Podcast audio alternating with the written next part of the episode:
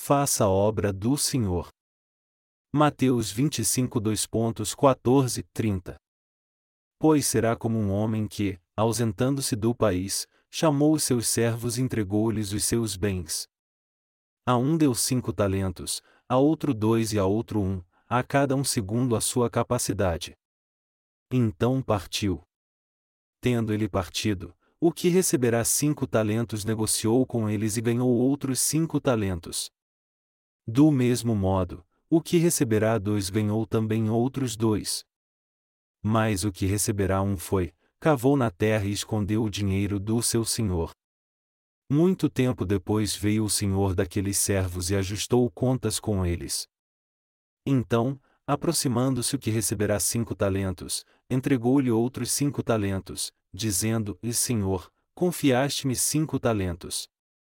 Olha, aqui estão outros cinco talentos que ganhei com eles. O seu senhor lhe disse: Bem está servo bom e fiel.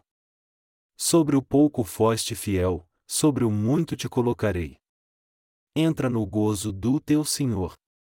Chegando também o que tinha recebido dois talentos, disse: E Senhor, entregaste-me dois talentos, olha, com eles ganhei outros. 2. Disse-lhe o seu senhor: Bem está, bom e fiel servo. Sobre o pouco foste fiel, sobre o muito te colocarei. Entra no gozo do teu senhor. Mas, chegando também o que receberá um talento, disse: E Senhor, eu sabia que és um homem duro, que ceifas onde não semeaste e ajuntas onde não espalhaste, atemorizado, escondi na terra o teu talento. Aqui tens o que é teu. Respondeu-lhe, porém, o seu senhor e mau e negligente servo, sabias que ceifo onde não semeei e ajunto onde não espalhei? Devias então ter dado meu dinheiro aos banqueiros, e quando eu viesse, receberia com os juros o que é meu. Tirai-lhe o talento, e dai-o ao que tem dez. Pois a qualquer que tiver, será dado, e terá em abundância. Ao que não tiver, até ao que tem lhe será tirado. Lançai para fora o servo inútil, nas trevas. Ali haverá choro e render de dentes. Hoje novamente o Senhor nos ensina algumas lições importantes através da parábola dos talentos. Nós temos tido muitos ensinamentos sobre essa passagem e ela já nos é familiar. Então nós vemos um senhor que foi para outro país, e confiou seus bens nas mãos de seus leais servos. O servo a quem muito foi confiado, muito obteve e os devolveu ao senhor, e aquele a quem pouco foi confiado, pouco obteve e também o devolveu ao Senhor. Mas a quem foi dado menos não usou o que lhe foi dado. Ao invés disso, o enterrou. Quando o Senhor voltou, ele devolveu ao Senhor exatamente o que lhe foi dado. Então ele foi repreendido por seu senhor e lhe foi tirado até o que já tinha. No final ele foi lançado fora da presença do seu senhor e de seu reino, por isso foi amaldiçoado a ir para um lugar onde há choro e render de dentes. Nós conhecemos bem essa passagem. O Senhor disse: Um homem que, ausentando-se do país, chamou os seus servos e entregou-lhes os seus bens. A um deu cinco talentos, a outro dois e a outro um, a cada um segundo a sua capacidade. Então partiu. Antes do homem partir, ele deu certas tarefas para os servos realizarem. A palavra talento realmente significa capacidade. Mas nessa parábola, ela significa a quantidade de ouro e prata. No tempo de Jesus, um talento era igual a seis mil denários, e um denário equivalia a um dia de trabalho. Então, um talento era uma grande quantia de dinheiro. Assim, vemos através dessa parábola Deus dando vários talentos e responsabilidades aos seus servos. A alguns ele deu muito trabalho, e a outros ele deu pouco para fazer. Precisamos entender que Deus nos deu trabalho a fazer. Ele nos salvou através do Evangelho da Água e do Espírito e deu a cada um de nós um trabalho de acordo com os nossos talentos, os quais Ele mesmo nos concedeu. Primeiro de tudo, ele deu a cada um de nós o talento e habilidade para fazer sua obra de uma maneira ou de outra. O Senhor nos deu certas tarefas para realizar, e então voltou para o céu. Antes de ir, ele disse que voltaria e recompensaria seus servos pelo seu trabalho, e que a eles também seria dado o reino milenial e o reino dos céus. Deus nos deu trabalhos para fazer com os vários talentos e habilidades necessários para realizá-los. A alguns ele deu muito trabalho para fazer, e a outros ele deu menos trabalho. O servo que recebeu cinco talentos e o que recebeu dois talentos, ambos fizeram o melhor para cumprir com suas responsabilidades e fazer seu senhor feliz. Mas o que recebeu um talento não foi fiel em realizar sua tarefa. Ele recebeu um talento e devolveu exatamente o mesmo talento ao seu senhor, e ainda foi repreendido por ele. O que de fato o servo estava dizendo era: Eu sei que você é um mau senhor, que ceifa onde não semeou, por isso eu não fiz nada com o talento que me deu. Então eu enterrei da maneira como me foi dado, e agora estou devolvendo para você. Como resultado de sua desobediência, esse servo foi lançado fora do reino de Deus, e chorou e rangeu os dentes nas trevas exteriores. Certamente você conhece essa passagem muito bem. O ponto principal no qual estou me atendo é na parte em que Deus confiou sua obra aos seus servos. Deus deu talentos a cada um de nós que recebemos a remissão de pecados para fazer a sua obra. Alguns são mais talentosos em uma área, e outros são mais talentosos em outra área. Sem exceção, a todos os que receberam a remissão de pecados foi dada a capacidade e o talento para fazer a sua obra. Com isso, Deus confiou sua obra a nós que recebemos a remissão de pecados. Ele deu a alguns santos, grandes responsabilidades, e a outros, responsabilidades menores, tudo de acordo com seus talentos individuais. Mas nós vemos que o que recebeu um talento não mexeu sequer um dedo para fazer o trabalho. Essa pessoa pode até ter recebido o Evangelho, mas não teve o discernimento de que Deus lhe deu um talento, e que também lhe deu trabalho para fazer com esse talento. Ele somente ouviu e creu no Evangelho, mas ignorou todo o mandamento de Deus. Contudo, o que recebeu cinco talentos foi, conseguiu outros cinco talentos e os devolveu ao seu senhor. O que recebeu dois talentos também conseguiu mais dois talentos e devolveu os quatro ao seu senhor. Mas o que recebeu um talento simplesmente o pegou e o devolveu para o seu senhor, dizendo: E eu sabia que eras um homem duro, que não nos deu muito e ainda nos tirou o que tínhamos. Pensando assim, eu escondi o que você me deu e o trouxe de volta da maneira como recebi. Você não nos deu nada além de trabalho para fazer. Então aqui está o talento que você me confiou. Como viveremos após recebermos a remissão de pecados? O que o Senhor diz àqueles que receberam a remissão de pecados? O que essa passagem diz àqueles que receberam a remissão de pecados? Nós não podemos fazer a obra de Deus após termos recebido a remissão de pecados? Como podemos não fazer a obra de Deus, se cada um de nós recebeu um talento?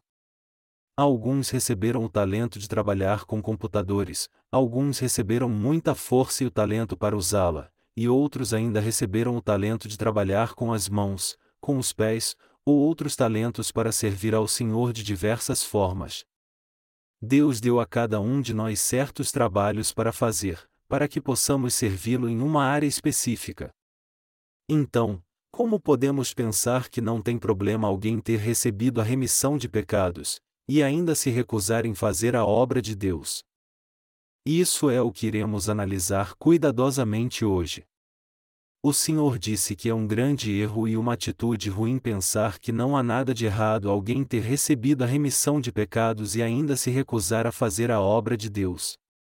Aqueles que receberam a remissão de pecados não têm outra alternativa a não ser fazer a obra de Deus. Os que não fazem a obra de Deus são maus. Como Deus considera essas pessoas? Ele as considera iguais aos que não receberam a remissão de pecados. Na verdade, os que receberam a remissão de pecados, mas se recusam fazer a obra de Deus, já estão mortos. Deus confiou sua obra a nós, após nos fazer entender e crer no Evangelho da água e do Espírito. Então, como podemos não fazer a obra do Senhor? Deus considera os que não se dedicam fielmente a fazer a obra que Ele lhes confiou, como servos maus e preguiçosos. Nós devemos fazer a obra de Deus. Isso é algo que não devemos negligenciar. Como Deus trata os que se recusam a fazer sua obra? Ele os trata como pessoas más. Essas pessoas dão um fruto mau e acabam sendo amaldiçoadas por Deus. O que acontecerá se você receber a remissão de pecados e não fizer a obra de Deus, dizendo: eu recebi realmente a remissão de pecados, mas o que acontecerá se eu não fizer sua obra? Sem dúvida nenhuma, você tentará realizar os desejos da sua carne, acumular riquezas, orar com imposição de mãos sobre a cabeça das pessoas e se gabar disso. Depois disso, você tentará acumular muito dinheiro para comprar uma enorme casa e um carro luxuoso para viver em abastança. Você não faria isso? É claro que sim. O que Deus pensará se você não fizer a obra qual ele lhe confiou, sendo você alguém que conhece bem o Evangelho e crê nele? Sem dúvida nenhuma, a Bíblia diz que ele o considerará como alguém traiçoeiro e mau dentre todos os que são maus, e como alguém pior do que os que não receberam a remissão de pecados. O Senhor disse, e mais o que não a soube, e fez coisas dignas de açoites, com poucos açoites será castigado. A qualquer que muito for dado, muito se lhe pedirá, e ao que muito se lhe confiou, muito mais se lhe pedirá. Lucas 12 horas e 48 minutos. O que acontecerá se formos negligentes com a obra de Deus, e não servirmos o Evangelho após termos recebido a salvação. Para Deus, seremos como um espinho em seus olhos, como um filhote de serpente. Seremos como os que matam as almas das pessoas do mundo, ao invés de salvá-las como Ele ordenou. Eles serão lançados no inferno. Eles já foram salvos? Que salvação! Tudo está anulado. Isso é o que Deus fará quando olhar os que não servem o Evangelho. Mesmo na organização desse mundo, nas casas, há pais e filhos, na companhia, há presidente e empregados. E numa companhia existem departamentos, cada um com seu líder e uma equipe cuidando de sua respectiva tarefa. Se alguém não cumprir com sua tarefa, como ele ficará aos olhos do presidente da companhia? o presidente olhará para essa pessoa com muito desdém. Como o presidente se sentirá com um empregado que vive descontente, criticando tudo, não tendo consideração pela empresa, fazendo greves, e pedindo por aumento o tempo todo? Um emprego assim será visto como um inimigo e logo será demitido. Após recebermos a remissão de pecados, devemos lembrar que se não fizermos a obra de Deus, isso não afetará somente a obra, mas impedirá que outros recebam a salvação, devido à nossa desobediência. Outros podem receber a remissão de pecados se nós que já recebemos, nos dedicarmos a pregar o Evangelho àqueles que buscam a palavra de Deus, a fim de receberem essa remissão. O Senhor está dizendo que Ele nos cobrará pelo pecado de não pregarmos esse Evangelho, e a consequência pela negligência dessa obra, é o impedimento das pessoas em receber a verdadeira salvação. Em Ezequiel podemos ver que o Senhor cobrará da mão do atalaia se ele, negligenciando seu trabalho, deixar que a nação seja tomada. Ezequiel 33 e 6. Após ter recebido a remissão de pecados, certa vez eu me vi em um tempo difícil, e até pensei, eu devo deixar de lado meu trabalho pela paz da minha casa. Devo calar minha boca pelo bem dos que me cercam. Eles ficarão melhor se eu desistir de servir o Evangelho. O que teria acontecido se eu tivesse sucumbido a essa situação e calado meus lábios? Primeiro, minha família não teria ouvido esse Evangelho. Segundo, os que me cercam não teriam ouvido o Evangelho. Terceiro, os que estão no mundo não teriam ouvido o Evangelho. Eu lutei com essa questão, pensando: e devo me calar e ficar na denominação pelo meu próprio conforto, ou devo servir o Evangelho e fazer a obra de Deus, mesmo que isso signifique passar por muitas dificuldades, sofrer perseguição e ser posto para fora da denominação? Após muito meditar e ponderar, eu decidi ficar do lado do Senhor, fazendo essas declarações, e eu servirei o Evangelho. E eu farei a obra de Deus. Não se encontra nenhum outro Evangelho verdadeiro no mundo. Como eu posso me calar quando esse Evangelho não existe no mundo inteiro? Eu conheço esse Evangelho e recebi a remissão dos meus pecados. Mas há muitas pessoas que não conhecem e não creem nele. Como elas ouvirão o Evangelho se eu não o pregar? Então, depois disso eu tomei a decisão final. Pensando comigo mesmo, eu decidi resolutamente e eu devo fazer a obra de Deus. Eu farei a obra de Deus de pregar o Evangelho por todo o mundo. Creio que é isso que eu tenho que fazer mesmo que seja muito difícil. Mesmo tendo muita dificuldade no começo, eu pensava que isso não era nada comparado ao que Moisés enfrentou. Eu pensava, e Moisés deixou seu palácio no Egito com toda a sua riqueza, e caminhou pelo deserto de Midian por quarenta longos anos, cuidando de ovelhas e seguindo o Senhor. O que é que eu estou fazendo comparado a isso? Além disso, um nascido de novo deve trabalhar para uma grande justa causa nesse mundo, ao invés de viver por uma ganância egoísta. Após ter me decidido seguir o Senhor a qualquer preço, eu senti paz em meu coração. Foi difícil, mas não me importei com isso, pois aquela era a decisão certa a se tomar. Assim eu comecei a crer e a servir o Evangelho da água e do Espírito e fazer a obra de Deus. Como resultado do meu comprometimento, Deus me deu muito trabalho para fazer, e me disse para pregar esse evangelho a todo o mundo. Ele também me disse: as pessoas do mundo não conhecem o evangelho da verdade. Mesmo os teólogos e pastores, assim como todos os cristãos no mundo, não conhecem isso. Munido desse precioso evangelho e das instruções de Deus, decidi que deveria confrontar todos os teólogos e denominações do mundo. Através disso eu vim a compreender a vontade de Deus, e decidi segui-lo. Algumas dessas pessoas me disseram: E você é o Lutero? Você se acha tão grande que pode se importar com as pessoas do mundo todo? Vá tomar conta da sua vida. Bem, eu não sou Martinho Lutero. Martinho Lutero foi um reformador religioso. Naquele tempo, os nobres da Alemanha pagavam muitos impostos para o Papa, incluindo os reis da Europa. Essas severas leis religiosas da Igreja Católica Romana vigoravam na maioria dos países ocidentais, e a violação das mesmas não era tolerada. Assim, o poder do Papa chegou ao auge. A Igreja Anglicana foi estabelecida na Europa, porque o Papa não aprovou o segundo casamento do rei Henry, o oitavo da Inglaterra. Você sabia que Martinho Lutero era um padre católico? Havia uma cidade de governo independente dentro de Roma chamada de Vaticano, e o Papa reinava absoluto nessa cidade.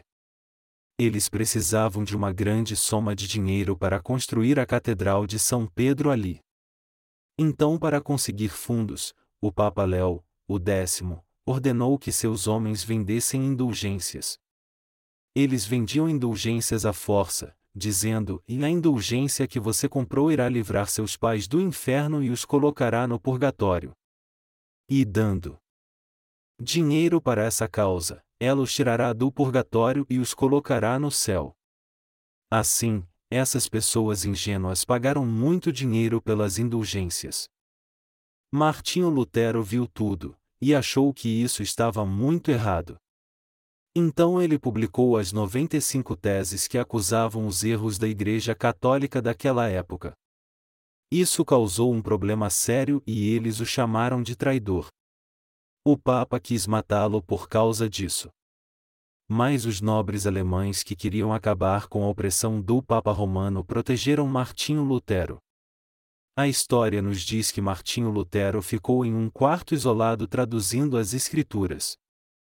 E ele também escreveu cartas de confrontação para a corte papal no Vaticano. Consequentemente, isso veio a se tornar a reforma religiosa do século XVI.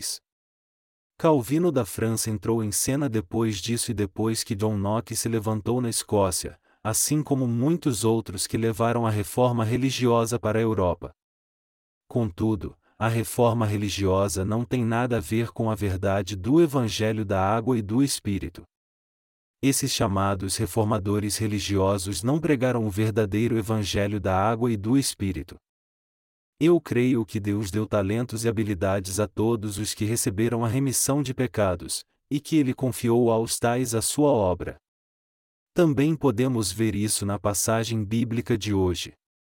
Esse mundo não poderia receber a salvação se todos os nascidos de novo recebessem sua salvação e esquecessem a obra de Deus.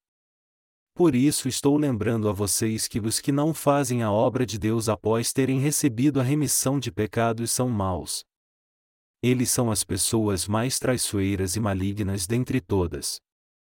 Alguns falam sobre isso, dizendo que, apesar disso, eles não receberam a remissão de pecados? Se é assim, por que Deus os lançaria no inferno? Na passagem bíblica de hoje, o Senhor diz que lançará essas pessoas preguiçosas fora de seu reino. Vamos ler juntos em Mateus 25 2.24 e 25, para que você não pense que o que eu estou dizendo saiu da minha cabeça. Está escrito, e mais, chegando também o que receberá um talento, disse: E Senhor, eu sabia que és um homem duro, que ceifas onde não semeaste e ajuntas onde não espalhaste, atemorizado, escondi na terra o teu talento. Aqui tens o que é teu. O que precisamos entender aqui, é que Deus deu a esse servo um trabalho específico para fazer. Mas ele não usou o talento e fez sua própria vontade. Ele pensou: o que ele me deu? Ele não me deu nada. Ele só pediu para eu trabalhar para ele. Ele é o tipo de pessoa que tira de um lugar o que ele não plantou, e colhe o que não semeou. Ele não me dá nada, mas sempre me pede para fazer coisas. Ele pensava isso do seu senhor.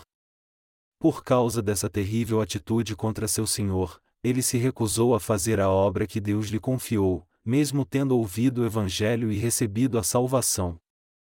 O que quer que tenha feito, ele fez por si próprio, e nunca levantou um dedo ou fez alguma obra para Deus até o dia da sua morte. Depois seu senhor voltou quando ele não estava esperando. Quando chegou a hora da prestação de contas, esse servo expressou seu descontentamento contra seu senhor, dizendo: Eu sabia que você voltaria, porque disse que o faria. Você é realmente um homem duro, pois pediu para trabalharmos para você em troca de nada. Podemos entender com isso que o Senhor deu talentos e bênçãos a alguém que recebeu a remissão de pecados, e confiou a ele a sua obra. Mas o servo pensou que o talento era seu, e fez sua própria obra ao invés da obra de Deus.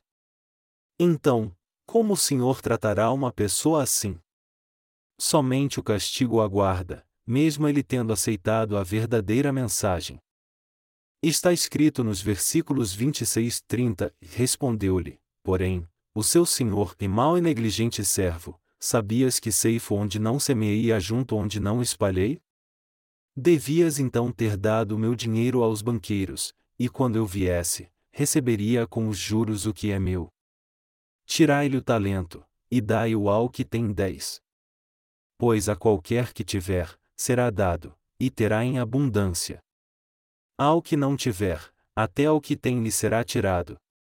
Lançai para fora o servo inútil, nas trevas. Ali haverá choro e render de dentes. Quando Deus confia sua obra a alguém que, por algum motivo não pode realizá-la, ele deve passá-la para outra pessoa e se liberar da responsabilidade. Mas se ele não se importa com isso ou até deixa outra pessoa fazer a obra que lhe foi confiada, ele está impedindo que a obra seja feita ao enterrá-la. Então, apesar de ter ouvido e crido no Evangelho, o que acontecerá a ele por causa desse pecado? Está escrito: lançai para fora o servo inútil, nas trevas. Ali haverá choro e render de dentes. Onde são as trevas? Não é o inferno? Deus é duro e severo com esses preguiçosos problemáticos. Ele os imputa mais mal do que aqueles que não nasceram de novo porque estes não conhecem esse precioso Evangelho. Uma pessoa que ainda não recebeu a remissão de pecados tem uma chance de ser salva, mas uma pessoa que crê e, voltando atrás, se torna um pecador, não há como se arrepender novamente. Aqui, um talento, dois talentos e cinco talentos, indicam a quantidade de obra que cada servo tinha que fazer.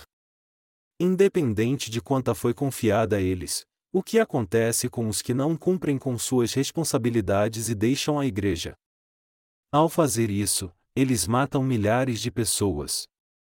Essa é a consequência dos que não poderão evitar a ira de Deus. Como podemos pensar tal coisa, quando temos uma boa consciência? o Senhor deixou seu trono no céu e veio a este mundo miserável na forma de sua própria criação, o homem. Ele viveu por 33 anos para levar os nossos pecados. E para levar os nossos pecados, ele recebeu seu batismo, morreu na cruz e ressuscitou dos mortos. Como podemos não ser testemunhas de tal salvação e viver somente para nós mesmos, se ele teve que passar por essa humilhação por 33 longos anos para purificar nossos pecados e nos garantir essa salvação. Esses 33 anos nos quais Deus esteve nesse mundo que Ele mesmo criou, foi um longo período. Durante o tempo que esteve nessa terra, o Senhor fez tudo o que devia pelo nosso bem. Ele orou no Getsemane, e meu Pai, se possível, passe de mim este cálice. Todavia, não seja como eu quero, mas como tu queres. Então, o Senhor foi à cruz após levar os pecados do mundo. O Senhor sabia que tudo aconteceria como estava escrito, e ele não se defendeu na corte de Pilatos. Ele poderia ter evitado a pena de morte e escapado de uma prisão injusta, se tivesse se defendido. O governador Pilatos o libertaria se ele simplesmente dissesse: Eu não sou o Deus dos quais os judeus estão falando, e também nunca disse isso. Pilatos diria: Só me confirme isso, que você não é o rei dos judeus. E eu o deixarei ir. Eu tenho poder para libertá-lo. E me parece que você não é má pessoa. Só confirme isso e eu o deixarei ir. Pilatos realmente queria deixar Jesus ir, mas o Senhor não disse nada. Por que Jesus ficou calado, sem dizer uma palavra? Ele sabia que tinha de ser pregado na cruz e derramar seu sangue, porque já tinha recebido o batismo e levado todos os pecados do homem sobre si mesmo. Foi por isso que ele não disse nada. Por quem você acha que ele fez isso? Jesus fez isso para cumprir a obra de Deus Pai, e completar a obra de salvar-nos de todos os nossos pecados. O Senhor nem se defendeu. Ao invés disso, ele recebeu a punição para salvar a você e a mim do pecado. Em seu último suspiro na cruz, ele clamou: Está consumado, e morreu. Depois disso, ele ressuscitou dos mortos no terceiro dia, e foi assunto aos céus. Então, ele se tornou o Salvador eterno para todos nós. O livro de Hebreus diz que ele foi obediente e fiel à vontade do Pai apesar de ser o verdadeiro Filho de Deus. Éramos verdadeiramente filhos de Deus? Não, é claro que não. Éramos meras criaturas pecadoras. Por criaturas como nós, Deus Pai enviou seu único Filho ao mundo, e através dele apagou todos os nossos pecados pela água e pelo sangue, e nos deu sua perfeita salvação. Então, nós agora podemos receber a salvação através do Evangelho da água e do Espírito que ele nos deu, e assim nos tornar filhos de Deus.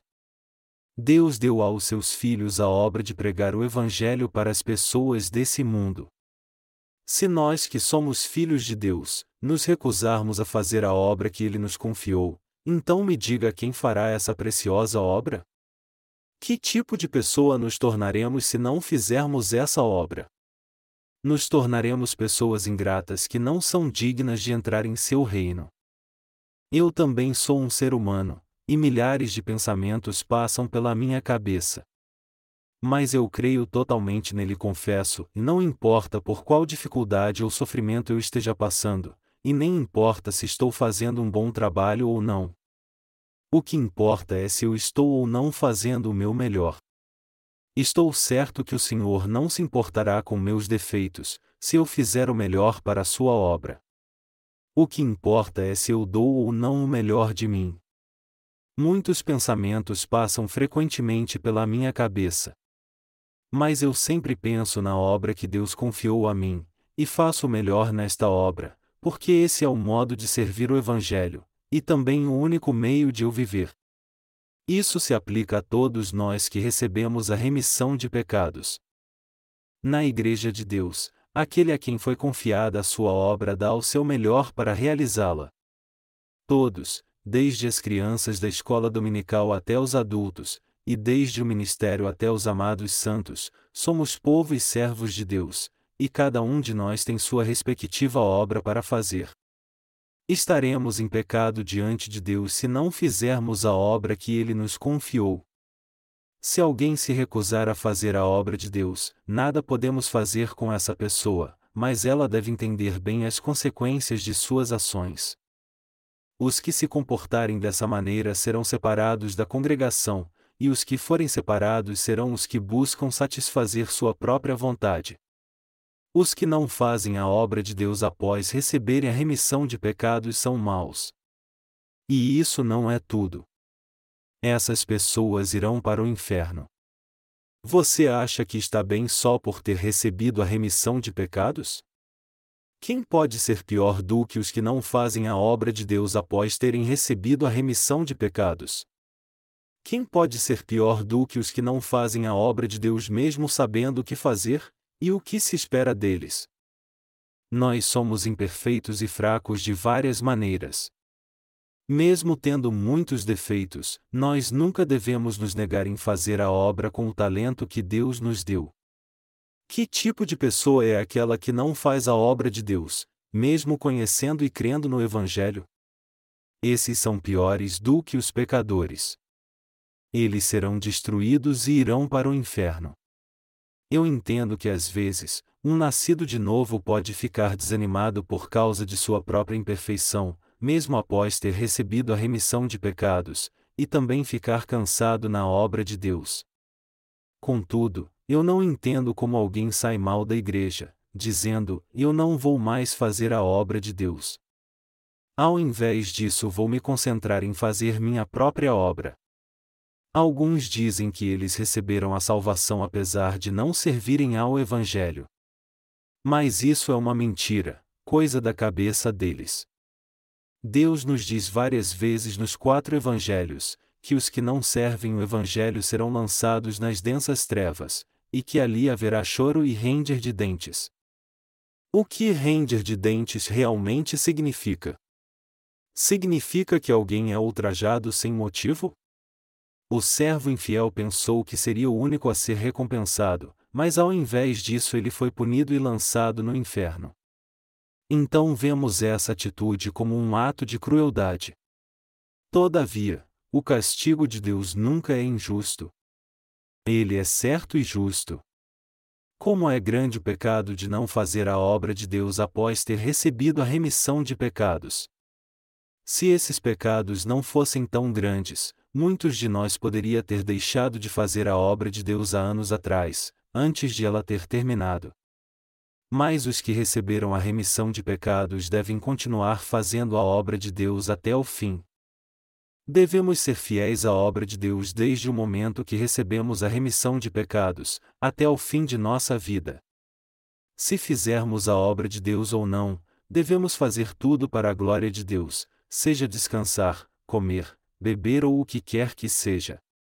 Pense consigo mesmo se o que recebeu a remissão de pecados deve viver para a glória de Deus. E ao fazer isso, discirna se é certo ou errado segundo a sua palavra. Talento nessa parábola implica numa certa quantia de ouro ou prata. Esse é o jeito de avaliar o talento dado por Deus e a quantidade de obra que ele confiou a nós. Está escrito que Deus confiou sua preciosa obra aos seus servos. Então me diga quem são seus servos? Eles são os que receberam a remissão de pecados. Temos de nos lembrar que Deus jamais usará como seus servos os pecadores que ainda não receberam a remissão de pecados. Você e eu devemos ser muito cautelosos. Não devemos depender do nosso próprio conhecimento, pensando que somos muito espertos. Os que se gabam diante de Deus e pensam que são mais inteligentes que Ele, confiam mais em seu próprio julgamento do que na Sua palavra. Essas pessoas não se aconselham com os servos de Deus e não aceitam sua opinião. Por isso seguem seu próprio julgamento e pensamentos errados. Quando os servos de Deus tentam ajudar essas pessoas que se julgam muito justas a fazer a obra de Deus, elas não ouvem seus conselhos. Elas seguem somente o que acham que é certo. Então, até Deus abrirá mão do desejo de usá-las e confiará a obra a outros. Na passagem bíblica de hoje, o Senhor pegou de volta o talento do servo infiel e o deu ao servo fiel que tinha cinco talentos. A única coisa que Deus pode dar a alguém que não faz a sua obra é repreensão. Mas Deus dá honra e bênção àqueles que são fiéis na tarefa que lhes foi confiada. É penoso ou gratificante fazer a obra de Deus? É muito gratificante e agradável fazer a obra de Deus, mesmo ficando cansado às vezes com tanta obra para fazer. Quando alguém que recebeu a remissão de pecados não tem nenhuma obra para fazer, sua vida se torna chata e eventualmente corrompida. Quanto mais obra de Deus uma pessoa faz, mais alegre e exultante ela se torna. Quando não há nenhuma obra para fazer, não passa pela sua cabeça uns pensamentos tolos, ou impulsionando a fazer coisas que são totalmente contrárias à vontade de Deus, alimentando sua própria ganância. Quando não há obra alguma para se fazer, somos inclinados a buscar nossa própria vontade, e geralmente a fazer coisas que são contrárias a Deus.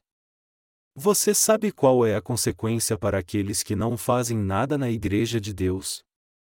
É a sua total destruição. E com relação àqueles que os ajudam? eles também enfrentarão a destruição. Por isso é que devemos parar de ajudar as pessoas que saíram da Igreja de Deus, fazendo sua própria obra. Somos todos humanos e podemos ter misericórdia delas, pensando que isso é compreensível. Mas a maldição de Deus virá sobre nós se ficarmos do lado delas. Por isso é que nunca devemos ajudar as pessoas que Deus odeia. Deus odeia seu inimigo, e ele odeia ainda mais os que ajudam o seu inimigo. Então devemos pensar se Deus gostará ou não, antes de nós os ajudarmos. Se não poderemos ter problemas com Deus. Se nos associarmos com alguém que está amaldiçoado, então seremos amaldiçoados também.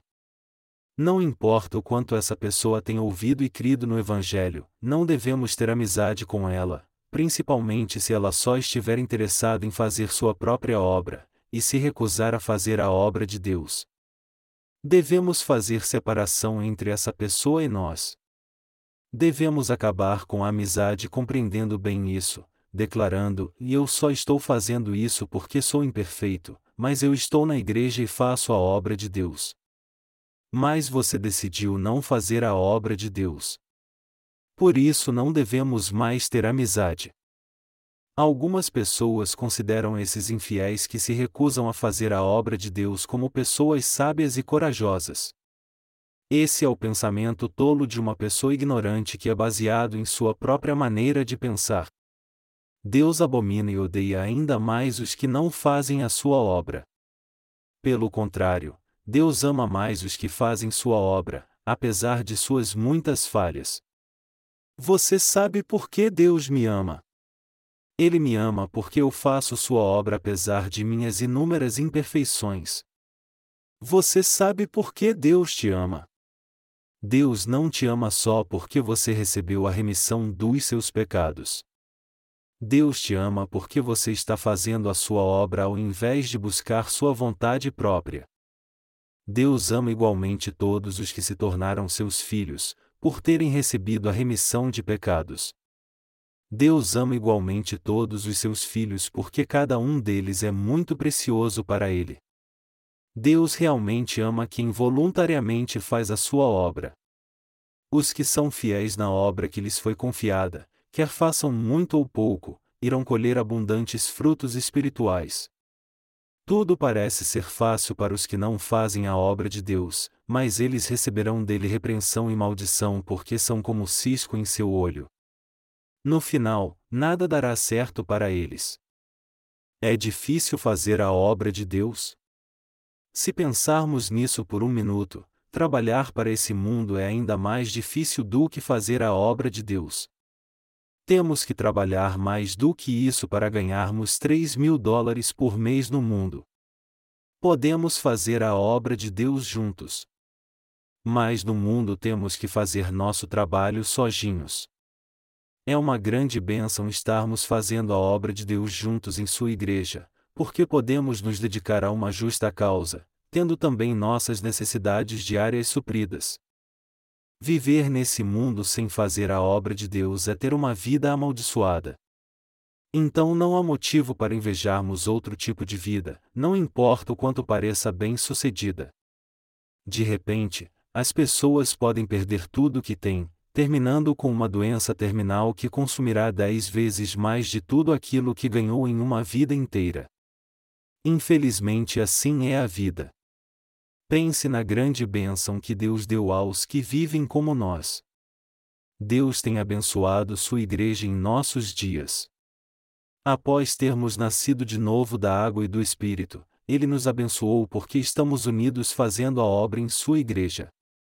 Como está escrito na palavra de Deus, não é porque nós somos grandes que Ele nos abençoa. Deus está feliz em abençoar sua igreja porque nós, que nos tornamos filhos de Deus pela fé, estamos vivendo uma vida que agrada a Ele. Aqueles que não fazem a obra de Deus após terem recebido a remissão de pecados são uma exceção.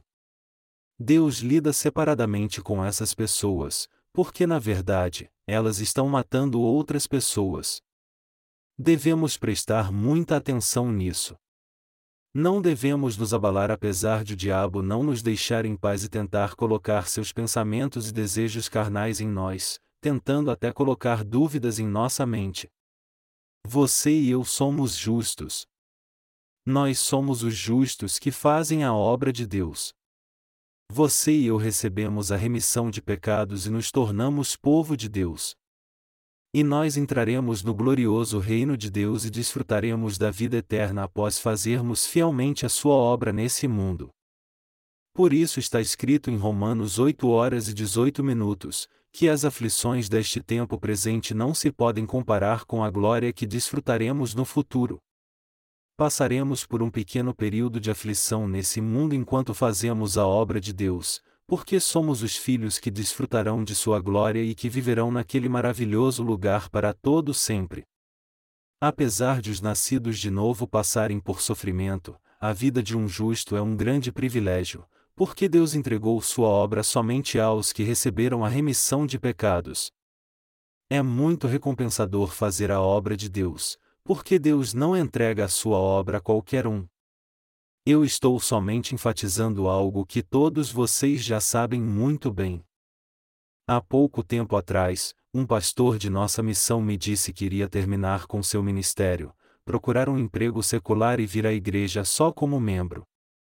É uma ilusão pensar que uma pessoa que tem servido ao Senhor integralmente pode simplesmente parar, ter um emprego secular, ir à igreja e fazer a obra de Deus em seu tempo livre.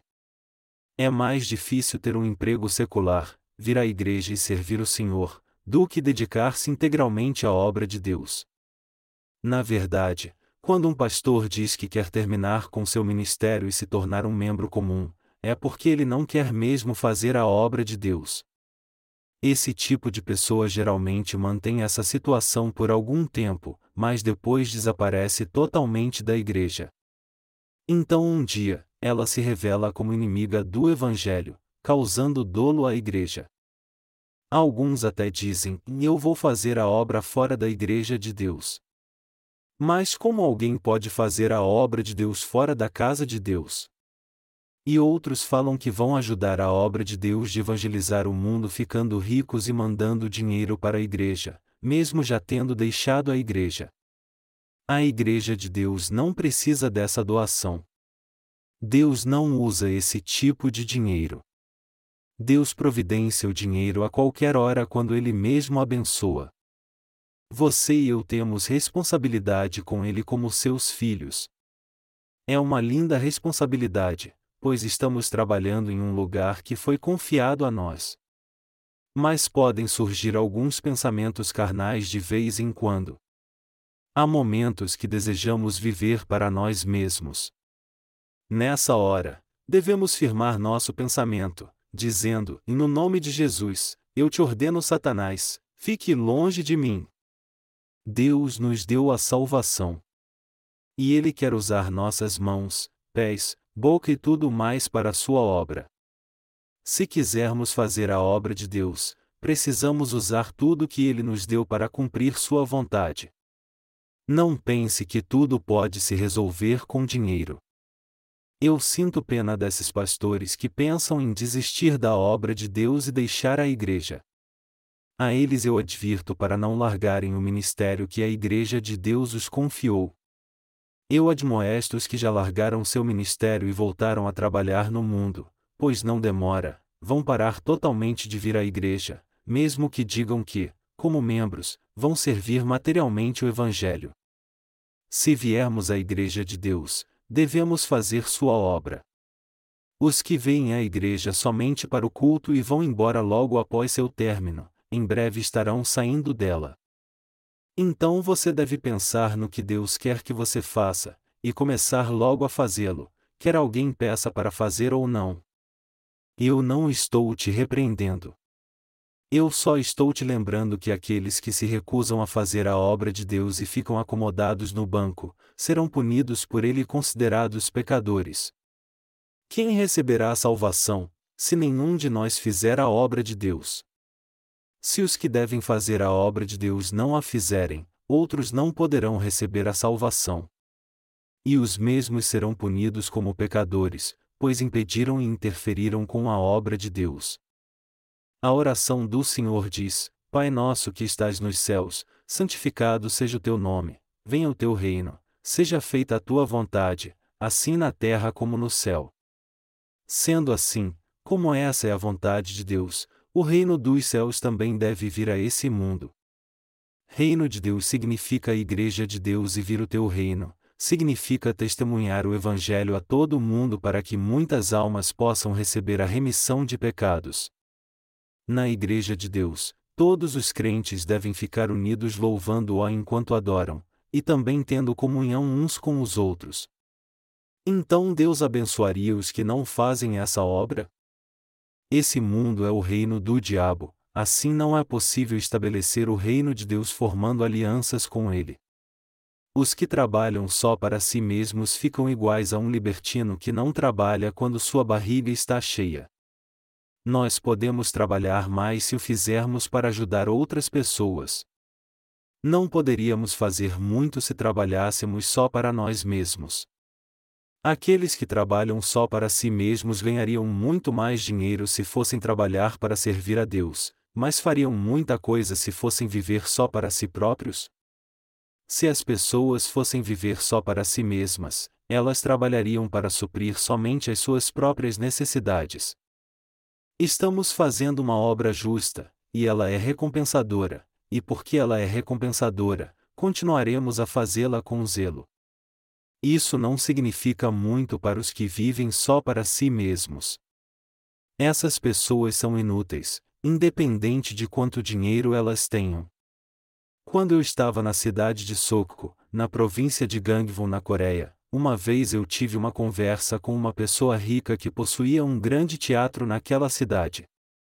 Apesar de ter milhões de dólares, ele disse que tinha comprado macarrão instantâneo com o dinheiro que tinha ganhado com a coleta de material reciclado tirado das ruas, levou para casa com os rabanetes que vinham junto com o macarrão e os comeu bebendo alguma bebida. Ele disse que tinha feito fortuna dessa maneira. Eu gostaria de ter perguntado a ele: Eu ouvi que você tem muito dinheiro, não tem? Por que você não me dá um bilhão de won, isso equivale a um milhão de dólares, para eu usar para uma boa causa? Que bem faz em ter tanto dinheiro? Só tem sentido se você o usar para uma justa causa. Eu usarei para uma justa causa em seu nome. Se as pessoas vivem para si mesmas e não ajudam outras, elas não passam de seres mesquinhos dignos de pena. É claro que também nos orgulhamos de muitas coisas, mas os nascidos de novo vivem por uma causa justa. Devemos viver para a obra de Deus até o fim de nossa vida, porque Deus a confiou a nós. Deve-se considerar bem antes de se tomar a decisão de não fazer a obra de Deus a proteção de Deus e todas as bênçãos logo acabarão se pararmos de fazer a sua obra. Só haverá maldição se continuarmos não fazendo a obra do Senhor, mesmo se já tivermos recebido a remissão de pecados. E se os filhos de Deus se associarem com os que não são filhos de Deus, unindo-se a eles, só isso será um curto caminho em direção à destruição. Toda bênção sobre a vida de uma pessoa cessará se ela se casar com alguém que não nasceu de novo, e não recebeu a orientação da igreja. Isso fará com que ela pare de ouvir a palavra de Deus e sirva a Ele. Se por acaso você começar a ir numa igreja do mundo, um lugar onde Deus não está, e se afastar dos justos, você pode até limpar a igreja, comprar um aparelho musical, e colocar uma cortina de ouro nessa igreja, isso não significa que você está servindo a Deus. Como temos que ser após termos recebido a remissão de pecados? Devemos nos tornar pessoas que são fiéis à obra de Deus ou alguém que não dá a mínima importância para ela? A decisão é sua. O que nós podemos fazer se você quiser sair da igreja? Novamente eu pergunto: e há algo especial no mundo lá fora para você deixar a igreja? Vou lhe dizer algo com toda a certeza: você está prejudicando e fazendo mal a si mesmo se fizer isso. Você acha que perdeu ou fez muitos sacrifícios por estar na igreja? Você não se sacrificará ainda mais se for viver para si mesmo? Eu gostaria de lhe dizer isso, e não tente se ligar com a Igreja de Deus se você não está fazendo a sua obra depois ter recebido a remissão de pecados. Deus é o Senhor da Igreja, então ele tira quem ele quer. Você provavelmente já viu isso acontecer. Vamos supor que um homem saiu da igreja. Apesar de ninguém ter dito nada para ele, ele deixa a igreja por sua própria vontade porque não crê no Evangelho. Mas na verdade é Deus que o tira da igreja. Deus disse que se o ramo ligado à árvore não dá fruto, ele é arrancado dela. Apesar de suas falhas, você deve crer no Evangelho da água e do Espírito. E você deve continuar fazendo a obra de Deus mesmo não tendo sido incumbido de muito trabalho. Nós nos encontraremos com o Senhor após fazermos a sua obra. Você acha que podemos ajudar uma pessoa a ter sucesso nesse mundo dando-lhe dinheiro? Você precisa entender e guardar seu coração, porque o nascido de novo também pode ser tirado da igreja se tiver amizade com alguém que não faz a obra de Deus. Deus sabe de tudo. A pessoa que recebeu um talento, como descrito em Mateus 25 2.14 30, era alguém que tinha recebido a remissão de pecados mas não fazia a obra de Deus. Essa pessoa era um traidor. Ele era muito mau. A passagem bíblica de hoje descreve esse servo mau sem distinção de sexo, e assim não podemos saber se era homem ou mulher. Mas a verdade é que Deus considera maus os que receberam um talento, mas se recusaram a fazer a obra de Deus. Até o dia de hoje você e eu temos servido fielmente ao Evangelho. Contudo, saber e entender o que a palavra de Deus nos diz é a coisa mais importante. Se temos alguma fraqueza, devemos admiti-la para Deus, ter compreensão e aceitar o que Deus diz. Você precisa compreender, eu devo crer no Evangelho da água e do Espírito mesmo tendo essas fraquezas. Eu não consigo evitar de ser assim por causa dos meus defeitos. Mas eu acho que não deveria fazer essas coisas pois isso deixará Deus triste.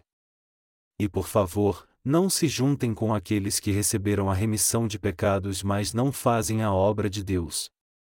Ao se juntar com essas pessoas, você estará chamando a maldição de Deus para si. Eu sei mesmo quem você é? Não, isso é impossível. Mas Deus conhece você de cima a baixo e Ele mesmo tirará os ramos estragados. E se isso não for o suficiente, ele porá nessas pessoas doenças incuráveis e as exporá diante de todo mundo. Nós temos falhas, mas somos pessoas muito abençoadas, que fazem a obra de Deus que receberam a remissão de pecados. Eu creio nisso. Você também crê nisso? Se você e eu permanecermos fiéis até o fim, como aqueles que ficaram responsáveis pela obra de Deus, eu espero que recebamos as bênçãos da fé, e nos tornemos como os que têm a sua fé aumentada a cada dia, crescente como o sol que nasce. Eu espero que Deus derrame suas abundantes bênçãos sobre mim e você que somos fiéis em servir ao Evangelho. Amém.